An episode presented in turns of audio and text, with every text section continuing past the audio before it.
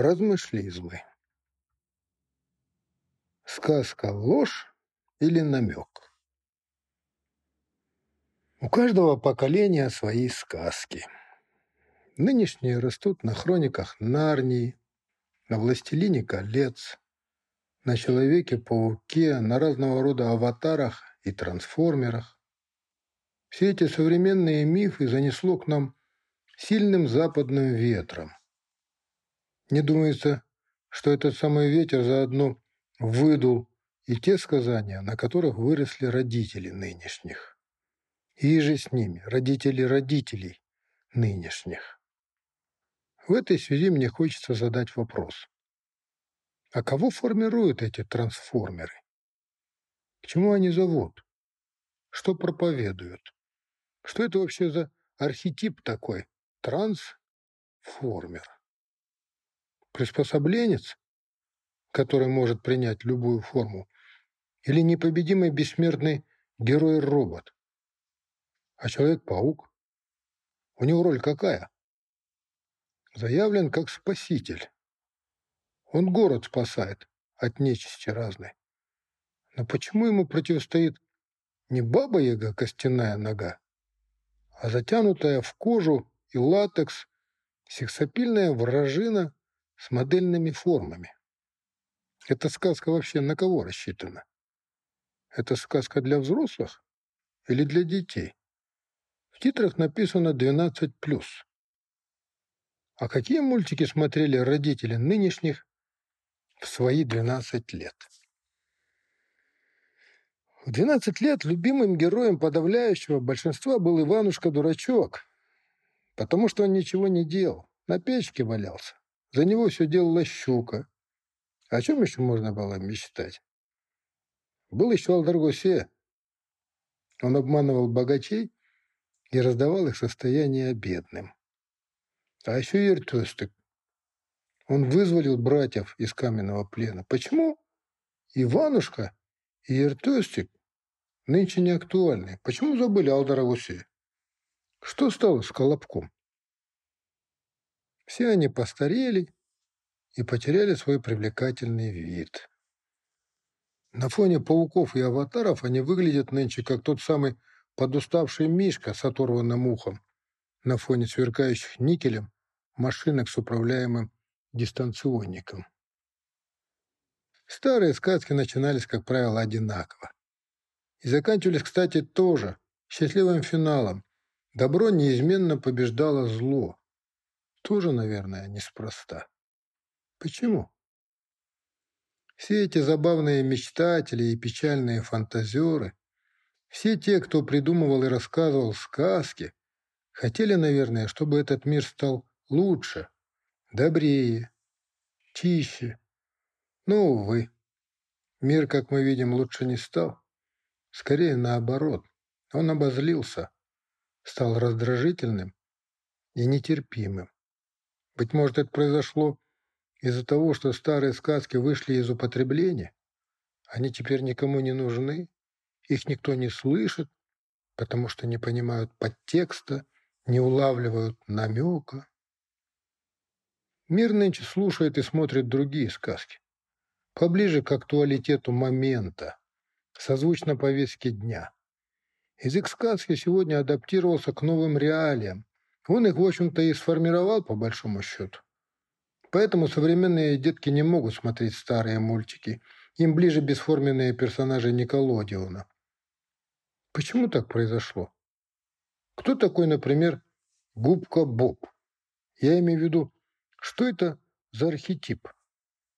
Википедия пишет, это энергичная и жизнерадостная морская губка – Характерные черты его внешности – большие голубые глаза, много дырочек по всему телу, 40 дырок, и рот с выступающими вперед резцами. Словом, явно не красавец, не принц и не рыцарь. Дальше. Что он может? Какие у него сверхспособности? Ведь сказочный герой всегда выделяется чем-то особенным. Он может по желанию изменять форму своего тела, а также длину и форму рук, втягивать их в себя, Обычно носит белую рубашку с коротким рукавом, красный галстук и коричневые квадратные штаны.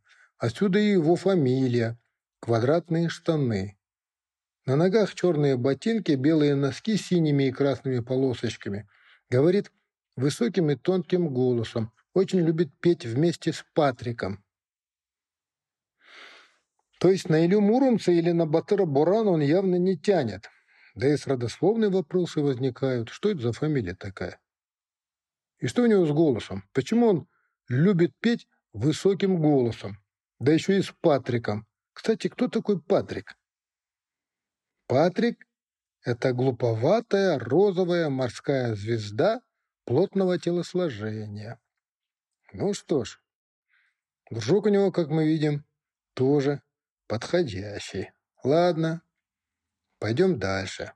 Чем занимается морская губка по имени Боб и фамилии «Квадратные штаны» в жизни? Боб – повар. Ему присуждалось звание работника месяца 364 раза. То есть он работает без выходных. Пахарь, одним словом. Ладно, пусть не богатырь, и не спаситель, и не волшебник, но все равно как-то маловато в нем героического.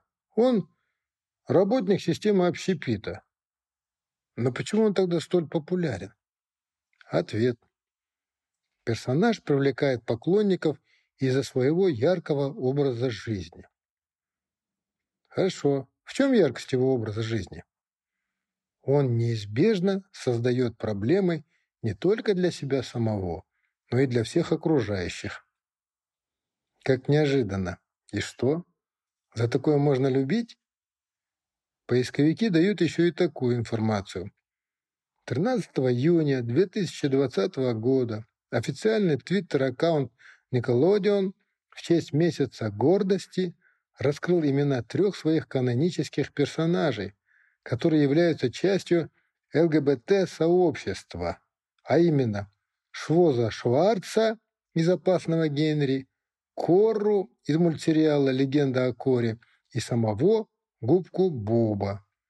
После этого твита пользователи соцсетей и СМИ начали активно обсуждать сексуальную ориентацию персонажа – Одни вспомнили, что в эпизоде «Прощай, двустворчатый моллюск» персонаж переодевался в маму, и вместе с его другом Патриком они пародировали семью. Стоп. Пожалуй, хватит. Что-то мне подсказывает, что этот губка Боб не будет сражаться с драконом и спасать красавицу. Потому что главная его привлекательная черта, как нам сообщили, в том, что он создает проблемы окружающим. Раньше герои вроде как решали проблемы.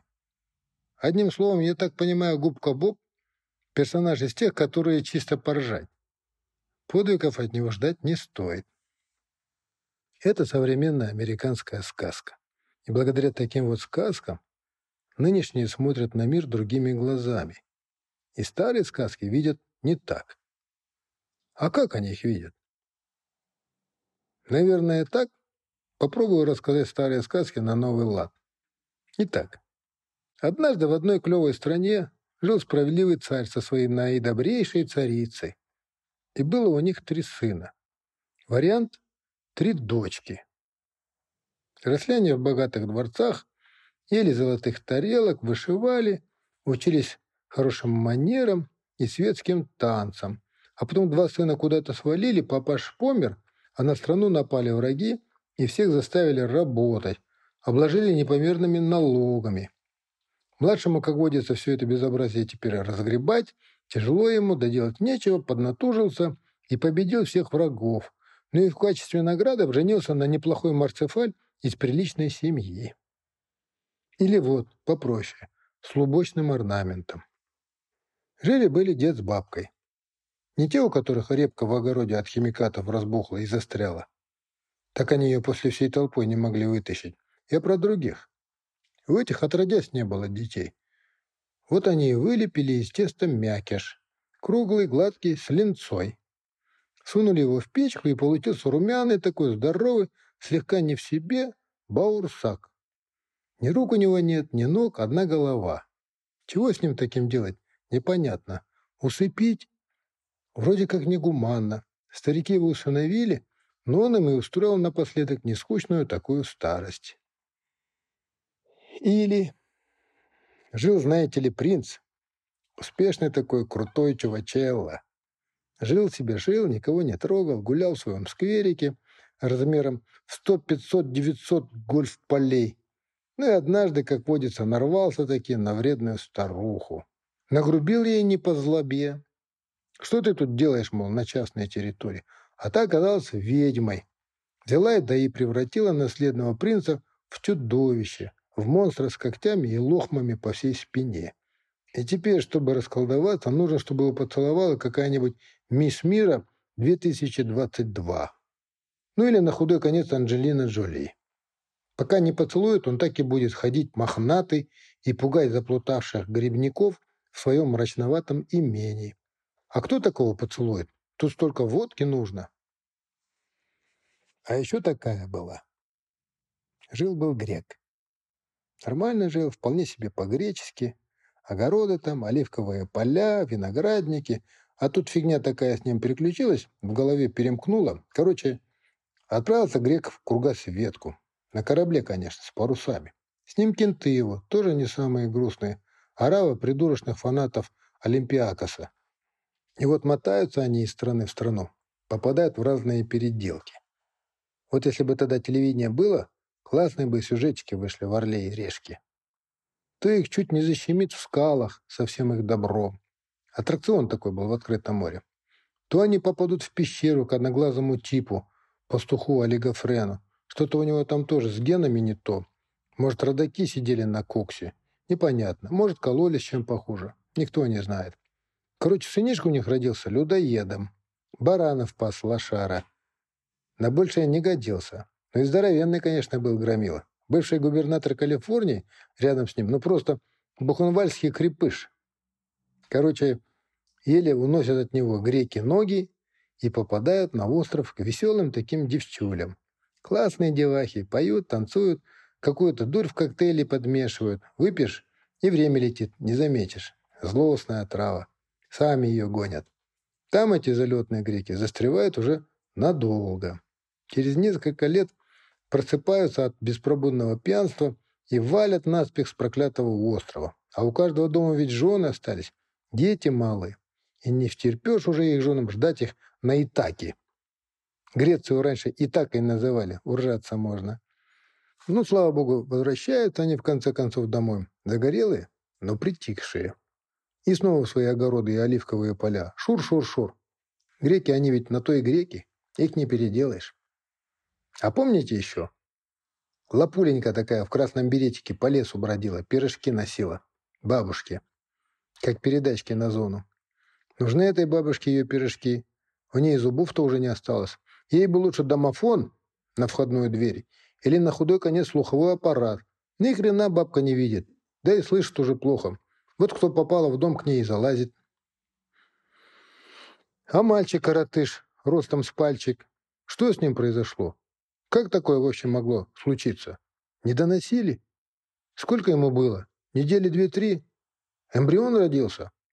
Тоже, видимо, что-то с гормоны. А этот, который наоборот, Гулливер, этого что, переносили? А пачерица, которая упахивалась по хозяйству с утра до вечера, без отпусков, и все воробьи в округе, значит, ее любят, все куры и гуси ее боготворят, и даже лошадь хозяйская, как увидеть ее, так радостно ржет. Лишь папаша родненький ничего не замечает, помалкивает. Чмо. А мачеха, значит, строит ее, ну, чисто прапор на учебке.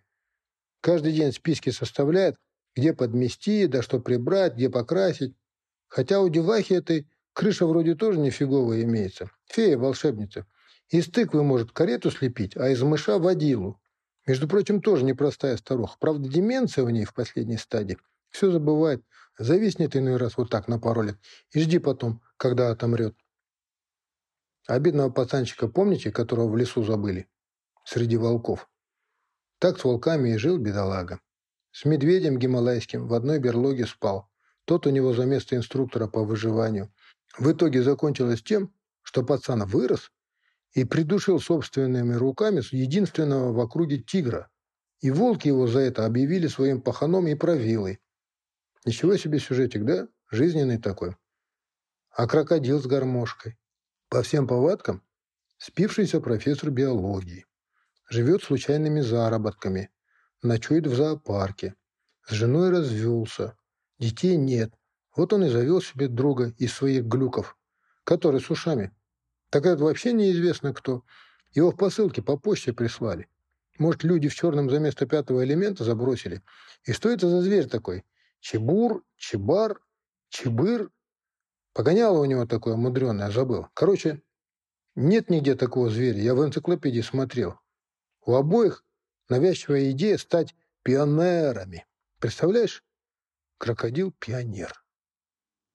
А вот этот сюжетик вообще мрак. Мужик с пропеллером в городе завелся. Летает по чердакам и крышам. Взрослый уже такой, с пузом. К тому же сладкоежка, обаяшка. И не пиво ему подавай, и не водку. Он варенье любит. То к одним сунется, в окно залетит, то к другим. Жуткое дело. У одних торт съест, у других плюшки стащит. Заводной такой. Любит погулять. И тарахтит. Кому хочешь, мозги вынесет. И главное, взамен ничего не предлагает.